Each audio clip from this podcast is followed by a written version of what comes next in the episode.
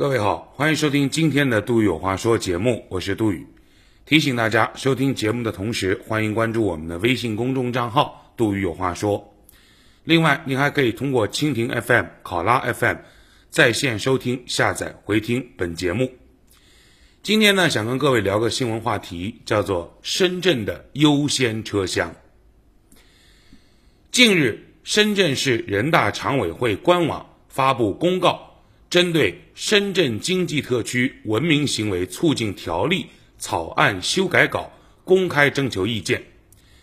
草案修改稿中提到，地铁可以设立优先车厢，在高峰时段，优先车厢可以仅供残疾人、未成年人、女性等有需要的人士乘坐。对于乘坐优先车厢的其他乘客，地铁工作人员应当劝离。此规定在公告引发后便引发了热议。以上新闻九月十号《北京青年报》的报道。如果我没记错的话，我记得之前做过一档节目，就是关于深圳的女性车厢。当时我对这个事儿呢，个人是持并不太赞成的态度。那么现在深圳地铁它升级了。二零一七年开始推行的女性优先车厢，在最近升级成为了优先车厢。在女性的人群基础之上，也增加了残疾人、未成年人等有需要的人士，进行了人权的呃，就是人群的扩充。所以呢，这个盛赞者说，这个政策叫与时俱进，体现了一个城市文明的温度。可是我个人还是觉得这个事儿呢，值得商榷啊。首先，女士优先车厢，它一开始设立的初衷是什么？呃，深圳这个城市夏天比较热，所以呢，很多时候呢，这个一到夏天，女性穿的衣服就比较薄，也比较清凉。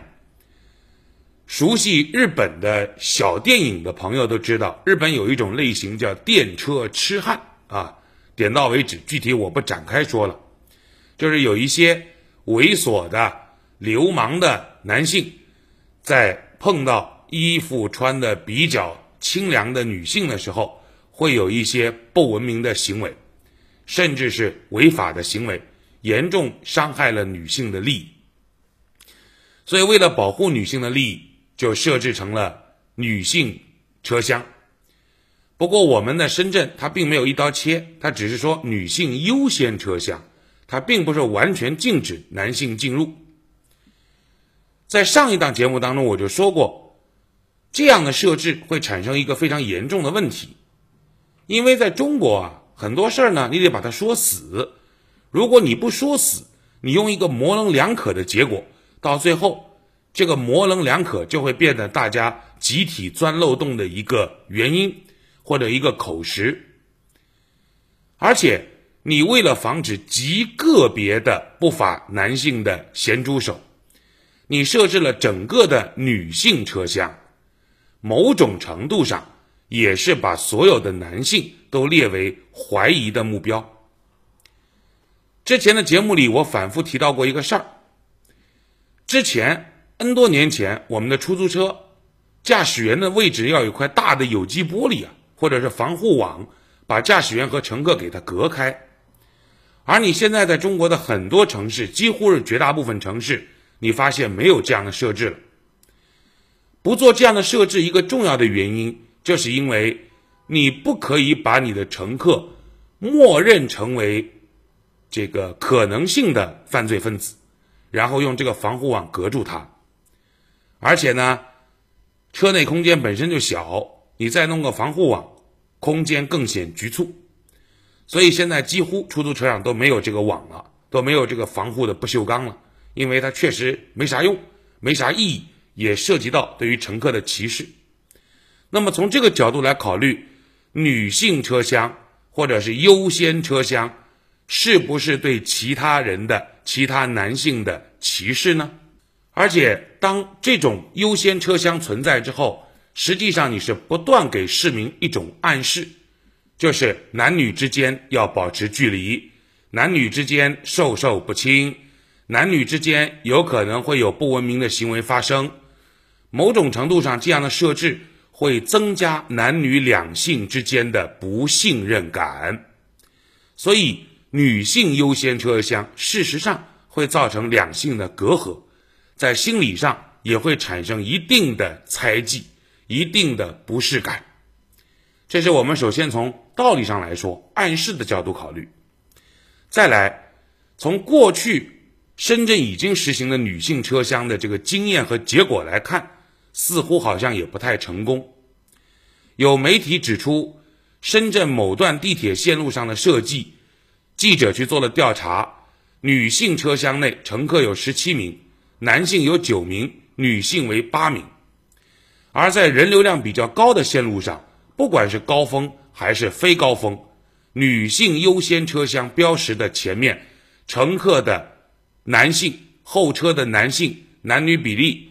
和其他的普通车厢的男女比例并没有区别，所以这意味着什么？这意味着所谓的女性优先车厢在实行两年多左右的过程当中，基本上名存实亡，基本上没有作用，基本上大家视而不见。因此，这个制度并没有真正的发挥效力和作用，而现在又把这项已经名存实亡的制度。拿出来扩大人群，是不是会有效果？我个人要打一个大大的问号。每一个家庭、每一个人、每一个区域，它都有各自的发展阶段。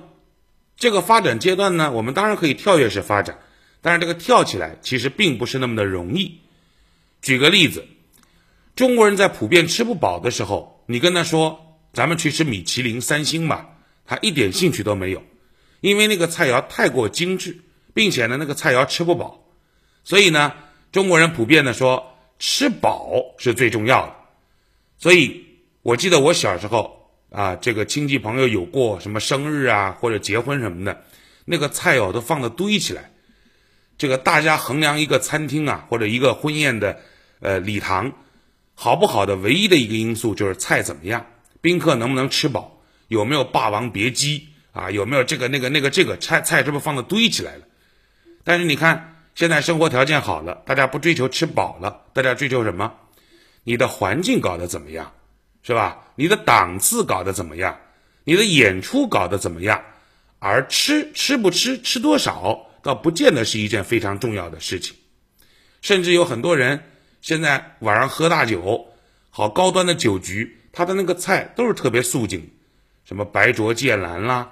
清蒸秋葵啦，啊，杂粮五谷拼起来啦，最后来个大麦粥啦。你看这些东西贵吗？都不贵，但是就是要体现它的档次和它的养生。城市也是这样，深圳这个城市，它目前最最最最重要的是什么？最最最最重要的是人太多，车太少，所以地铁的运力。原本就非常的紧缺，原本就非常的紧张。在这种情况下，设置优先车厢，让残疾人、未成年人、女性优先乘坐，这样一来，其他人的车厢自然就减少，并且站台空间也被人为的撕裂开来。所以，人多车少这个矛盾会变得更加的突出与尖锐。另外，我们可以再回过头来看看世界上其他国家，啊，很多国家设置了所谓的女性优先车厢，最终都不成功啊。韩国一九九二年搞过女性专用车厢制度，结果在高峰时段，女性根本就上不去，挤不进去，里头全是男乘客。